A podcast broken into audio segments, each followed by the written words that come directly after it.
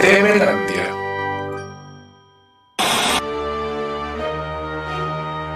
Mira cómo tiemblo. Hoy presentamos Tres kilos de limones.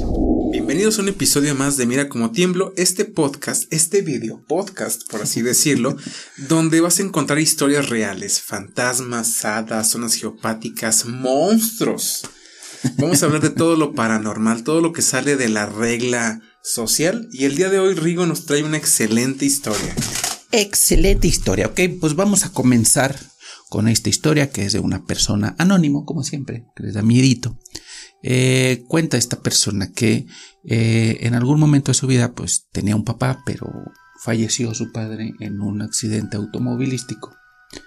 Y días después, eh, su mamá, en este caso la esposa de- del señor que falleció, eh, lo soñaba, lo soñaba mucho, donde soñaba que el señor eh, le a su vez le pedía disculpas por todo lo que le pudo haber hecho pasar durante su vida y también que le perdonaba a la señora pues todas esas cosas que normalmente en una relación puede haber diferencias, ¿no? Estira y el.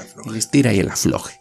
Y este, pues sí, que después de que de estos sueños, que la señora ya estuvo más relajada o pudo llevar más, más rápidamente y más tranquilamente su duelo y que escuchaba escuchaba ruidos cuando estaba ella sola, que le movían las cosas, que cerraban cajones y todo eso, pero que ella, ella no, no lo tomaba mal ni se asustaba, simplemente ella asumía que era su esposo, que estaba ahí con ella, ¿no? Entonces, pues esto fue lo que sucedió. Posteriormente, eh, siguieron pasando otro tipo de, de actividades. De una vez que llegó esta persona, este amigo que nos contó esta historia, llegó un día noche a su casa. Su casa eh, o su recámara está en la parte, eh, en la primer planta de, de la casa y arriba están las otras recámaras donde está su mamá y su hermano.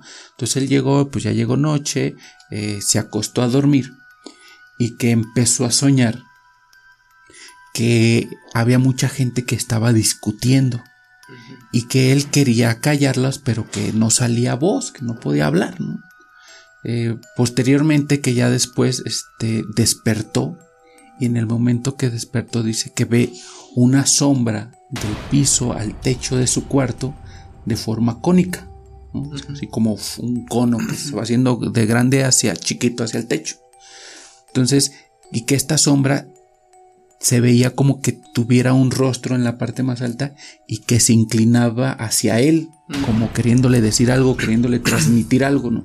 Entonces él, pues todo paniqueado, quiso gritar o quería gritar y no podía gritar.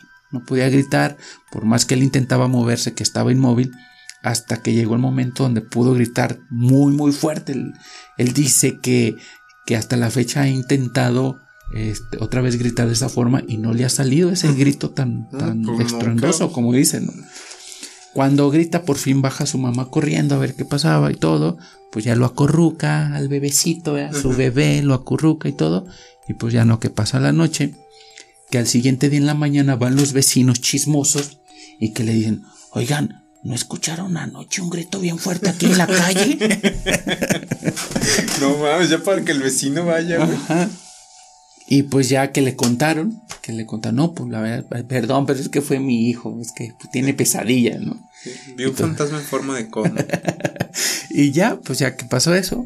Y pues ya que este, en ese día, a, a la mañana siguiente, donde fueron los vecinos y todo, pues contaron y decidieron y rociaron el cuarto de, de agua bendita. Y pues ya, a- así pasó la situación. Al otro día siguiente, este, más bien ese día en la noche no pasó nada. Al otro día, que su mamá le habla, le dice, mi hijo, ven, que se lo lleva al comedor, le dice, te tengo que confesar. Pues fíjate que días atrás me he sentido muy abrumada, me he sentido mal, entonces eh, he sentido algo raro. Entonces pues le pedí a alguien que me hiciera una limpia. Y sí vino y me hizo la limpia, pero me la hizo en tu cuarto.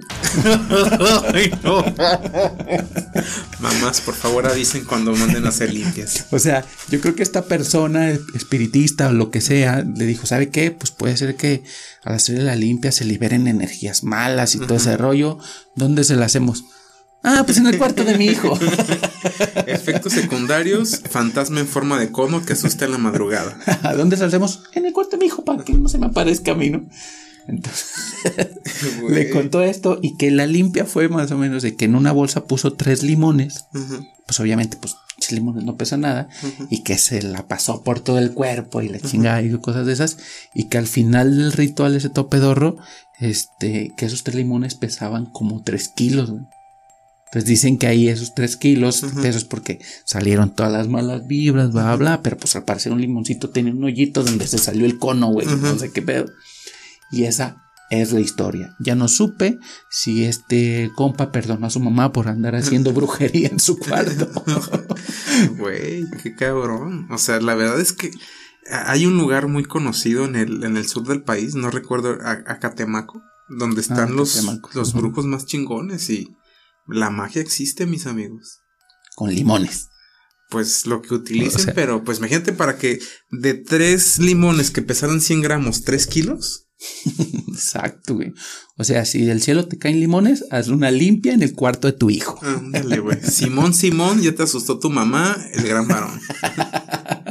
Ok, pues esa fue otra historia más, señores, aquí en Mira cómo tiemblo. Escúchenos en Spotify, véanos en todas las redes sociales, en, en las mías como Rigo Sauge y en la de Dan. como Dan Larson y síganos, compártanos y escríbenos tus historias, redáctanos tu historia y con mucho gusto la, la platicaremos. Eso es todo por hoy. Muchas gracias, jóvenes. Mira cómo tiemblo.